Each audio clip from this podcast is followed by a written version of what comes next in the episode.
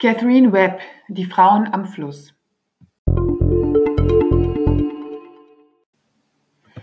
Catherine Webb entführt uns in ihrem aktuellen Buch Die Frauen am Fluss in ein kleines Dorf in der Grafschaft Wiltshire in der Nähe von Chippenham, rund, 100, rund 20 Kilometer von Bath und 160 Kilometer von London entfernt. Und das Ganze tut sie im Jahr 1922. Äh, es ist in diesem Jahr ein heißer Sommer, als Irene als frisch angetraute Ehefrau des Gutsherrn Alistair Hadley im Dörfchen Slaughterford ankommt. Irene, dieses mondäne Modepüppchen aus London, passt so gar nicht in die rustikale Bauernlandschaft und ins Bauerndörfchen in Wiltshire. Sie hatte einst ihr Herz in London verloren, der Skandal blieb nicht aus und um wenigstens einigermaßen glimpflich aus der Sache herauszukommen, blieb ihr gar nichts anderes übrig, als dem Werben des gut aussehenden Alistair nachzugeben. Als dieser jedoch brutal ermordet wird, muss sie sich emanzipieren. Und ja, Himmel, also diese junge Frau muss sich nun emanzipieren und irgendwie schafft Catherine Webb nicht, äh, mich als Leserin davon zu überzeugen, dass diese Frau das auch wirklich tut.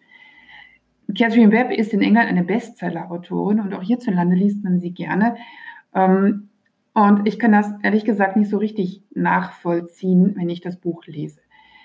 Die Autorin selbst, so heißt es, schlug sich mit Jobs durch als Kellnerin und Verkäuferin, lebte in London und Venedig und hat auch tatsächlich mal als Hausmädchen gearbeitet in diversen Herrenhäusern.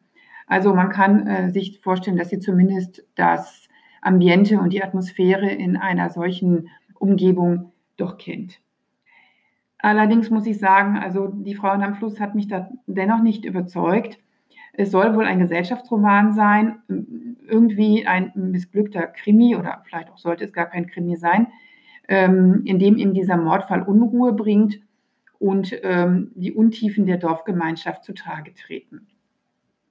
Allerdings muss man ihm auch sagen, dass Catherine Webb keine Jane Austen ist.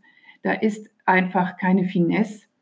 Es, äh, es wird nicht ein wirklich entlarvendes Bild einer ländlichen Gesellschaft im Nachkriegsengland gezeichnet. Und ähm, es fehlt dann auch an der Kauzigkeit, die vielleicht die Texte von Agatha Christie haben mit ihren doch sehr eigenwilligen Figuren und Charakteren. Ähm, Catherine Webb, finde ich, greift ein bisschen zu tief in die Kiste der Klischees äh, mit einem gütigen und gerechten Gutsherrn, seiner mondänen, etwas unselbstständigen jungen Frau, der herrischen Tante, der frühreifen Tochter des Arztes, dem Kriegsversehrten und der ärmlichen Dorfgemeinschaft, die überwiegend in der Papiermühle des Gutsherrn arbeitet.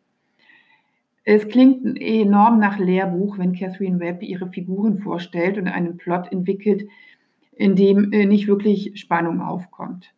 Selbst mit dem Mord braucht es noch einigen Anlauf, bis die Geschichte an Fahrt aufnimmt, denn Irene und die Arzttochter Pudding glauben nicht an den vermeintlichen Täter, der vermeintlich schnell ausgemacht ist, nämlich Puddings Bruder Donald, der nach einer Kriegsverletzung geistig eingeschränkt ist. Aber natürlich ist es so, wie es sein muss, 1922 mit zwei jungen Frauen. Die eigenen Recherchen verlaufen eher zaghaft. Denn wie sollen zwei Frauen in der Zeit, in der Gegend auch wissen, wie man eine Ermittlung anfängt?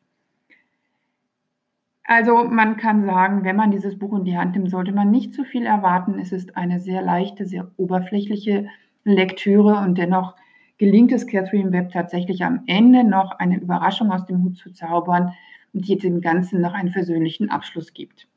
Musik